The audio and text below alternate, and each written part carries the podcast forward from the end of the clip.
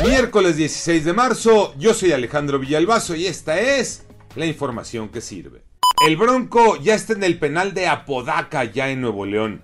Es el reo 10.634. Lo acusan de delitos electorales y ahora forma parte de los exgobernadores que pisan la cárcel. Jaime Rodríguez Calderón pasó su primera noche tras las rejas. ¿Por qué lo detuvieron? Está acusado de desvío de recursos durante la recolección de firmas para poder ser candidato independiente a la presidencia de la República. Ahora el exgobernador de Nuevo León espera que un juez determine si amerita prisión preventiva en tanto que el gobernador actual Samuel García celebró la decisión y advirtió quien la hace la paga. COVID-19 Iñaki Manero. Muchas gracias, Alex. Fíjense que Michel Martínez, él es jefe de la Unidad de Vigilancia Epidemiológica y líder del programa COVID-19 de Tech Salud. Él, junto con otros científicos, también de acuerdo con él, asegura que la pandemia no ha terminado y los contagios del virus SARS-CoV-2 aún no están controlados. Para él hay tres posibles escenarios. El de dos olas de contagios más para este año, el de una sola ola y el más optimista en el que desaparecen las olas y pasamos a una fase endémica.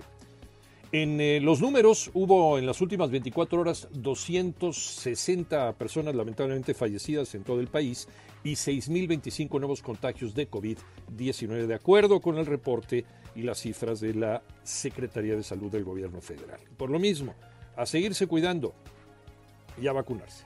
Hay nuevos integrantes del Salón de la Fama, Tocayo Cervantes. Efectivamente, Tocayo, hay fiesta en el fútbol mexicano de manteles largos porque se llevó a cabo la décima investidura al Salón de la Fama del Fútbol Nacional e Internacional. Fue en su sede, en Pachuca Hidalgo. En el fútbol nacional aparecieron los nombres de Pablo Larios, Vicente Pereira, Antonio Carlos Santos, Jesús del Muro y Osvaldo Sánchez. En el fútbol femenil, Maribel Domínguez. Y en el plano internacional, figuras como los brasileños Ronaldinho y Roberto Carlos. Además del español, Raúl González Blanco, figura y goleador del Real Madrid. Y también el italiano Fabio Canavaro.